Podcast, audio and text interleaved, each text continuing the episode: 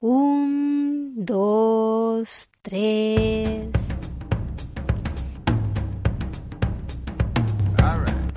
Bienvenidos al podcast de Lola Habla Sola, bienvenidos a mi podcast. Hoy venimos a hablar de una novela corta súper interesante. Estoy segura de que muchos conoceréis a Ernesto Sábato y sobre todo conoceréis su novela corta El túnel. Y si hay alguno por ahí que aún no conoce esta novela, que aún no la ha leído o que ni siquiera había escuchado hablar de ella o que la tienen pendiente desde hace mucho tiempo, no esperéis más, es vuestro momento.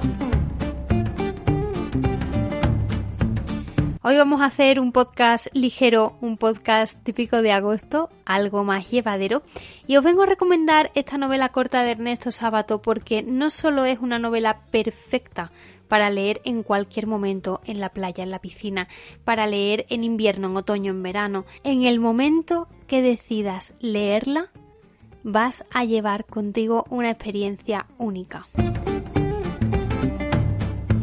La verdad es que a mí me recomendaron esta novela hace bastante tiempo, pero nunca me había decidido a comprarla, nunca había tenido en mis preferencias su lectura. Y sin embargo, en la pasada semana estuve de vacaciones, he estado unos días de vacaciones, y pasé por una de mis librerías favoritas de Sevilla, y allí un librero me recomendó, sin duda alguna, que leyese El túnel. Claro, como buena devoradora de libros, yo no podía esperar a leer esta novela más tarde o con una recomendación tan buena no podía dejarla ahí, ¿no?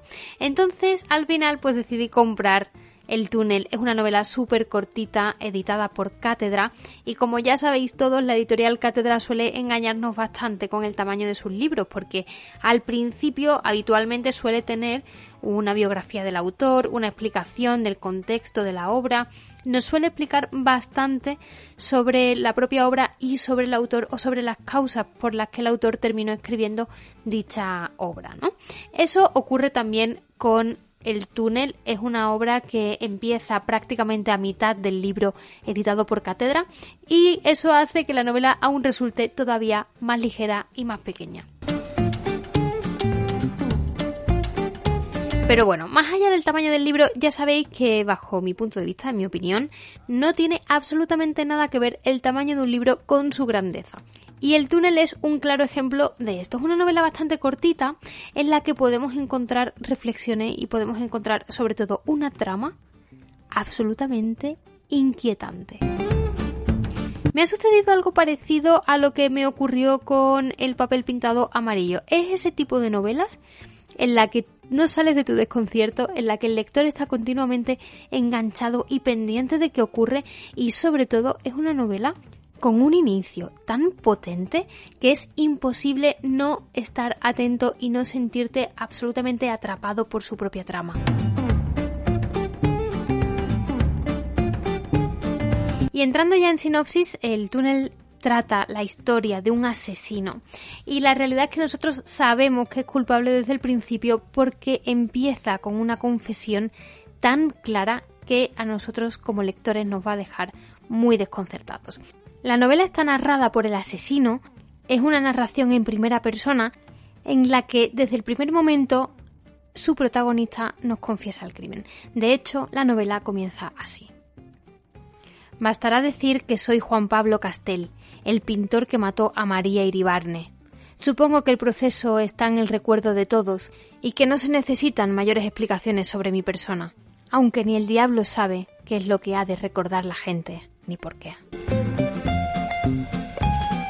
Y con estas palabras se queda tan ancho Ernesto Sábato introduciéndonos en probablemente una de las novelas sobre asesinatos, uno de los thrillers más increíbles que podamos leer. La realidad es que no está escrito a modo de thriller, ni siquiera es una trama policíaca. En este caso lo que tenemos es una confesión directa del asesino, en la que el asesino intenta explicar por qué decide matar a su amante, a esa mujer de la que él se ha enamorado y que además es una mujer adúltera, es una persona pues que está engañando a su marido con el protagonista de la novela, que por cierto es un pintor bastante reconocido en ese momento y su obsesión por María Iribarne, por su amante, llega a través de sus cuadros. Es decir, este pintor expone en una galería algunos de sus cuadros, esta chica va a ver sus cuadros y de repente se fija en un detalle del que prácticamente nadie es consciente, un, detalle que además eh, pasa muy desapercibido porque no es ni siquiera algo demasiado llamativo de un cuadro. Y a raíz de esa pequeña conexión que siente el pintor con esta chica, comienza su obsesión por ella. Una obsesión fuera de toda lógica que en algunos momentos al lector le puede incluso causar cierto temor, cierto miedo. A mí me daría miedo que una persona se obsesionara de esa manera conmigo o que a lo mejor sintiese una conexión de un mero detalle que a lo mejor incluso para mí puede haber pasado desapercibido. Hay situaciones descritas por el asesino, por el pintor, durante esta obra que te hacen darte realmente cuenta de lo compleja y obsesiva que es su mente, de cómo él es capaz de llegar hasta todos los extremos, es capaz de investigar, es capaz de buscar a esta chica, es capaz de levantar toda la ciudad para conseguir verla, para conseguir tenerla. A mí, en este punto, y salvando muchísimo las distancias, obviamente, y simplemente hago la comparación, porque es una serie que vi antes de leer esta obra, pero salvando mucho las distancias me recuerda a la serie de You. No sé si la habéis visto, es una serie que está en Netflix que habla de un chico que se obsesiona completamente con una clienta que va a su librería, ¿no? Esta serie tiene dos temporadas, si la veis completa, creo que son dos o tres, ahora no estoy muy segura. Si veis la serie completa, eh, creo que son dos, tiene dos historias distintas de obsesión, ¿no? Pues me recordó bastante a esta serie, porque la narración es muy parecida. El, protagonista excusa continuamente su obsesión por la chica y el protagonista intenta que el lector entienda sus motivos. Él sabe que lo que ha hecho está mal, pero aún así intenta que tú comprendas lo que él sentía y por qué él decidió hacer esto. Y de hecho el lector se puede sorprender en algunos momentos entendiendo al asesino. También os reconozco que entiendes al asesino durante un pequeño periodo de tiempo. Después recapacitas y dices, pero a ver, que me estás metiendo en tu terreno, que al final lo que has hecho es matar a una persona y eso, lo mires por donde lo mires, está muy mal. Pero sin duda lo que estoy segura que no va a ocurrir con esta novela es que os deje indiferentes. A mí me ha hecho cuestionarme muchísimas cosas. Es cierto que el chico que me recomendó la novela en, la librería, este librero que me recomendó la novela, me me insistió mucho en que la leyera porque él me decía que era una novela que me iba a cambiar absolutamente la vida. Creo que después de leer a ciertos autores es muy difícil encontrar una novela que me marque tantísimo, ¿no? Yo después de ensayar sobre la ceguera o de Luz de Agosto o de leer a Dickens, es muy complicado, tengo el listón muy alto. Pero aún así, tengo que deciros que El túnel es una novela muy, muy necesaria.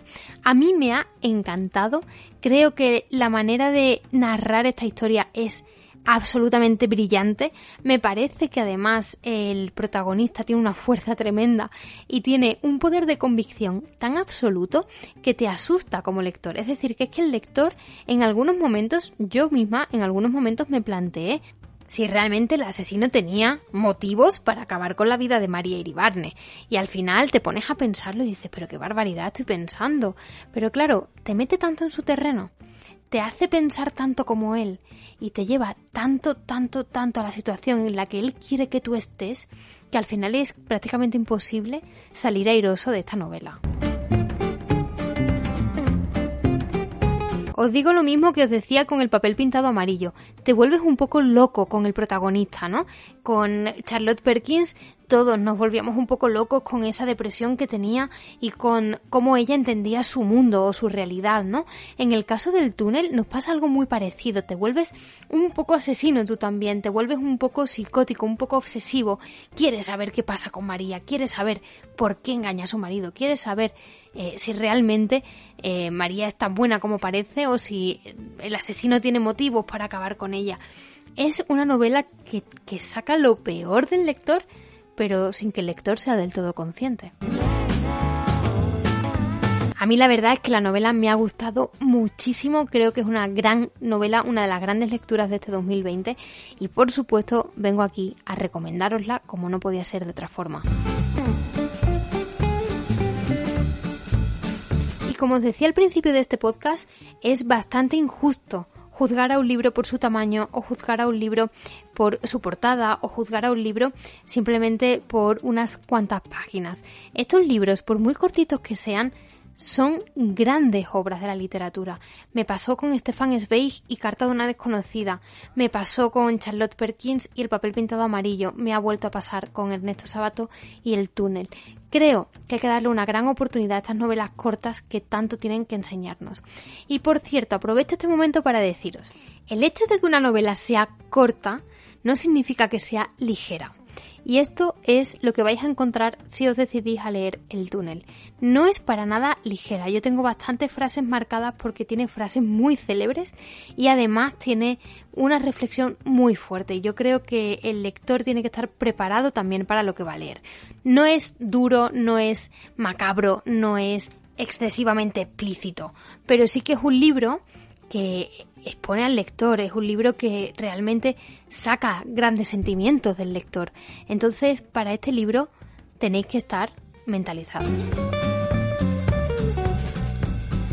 Y esta ha sido mi pequeña opinión sobre el túnel. Pronto haré una reseña un poquito más amplia en mi canal de YouTube, así que también espero que la veáis por allí.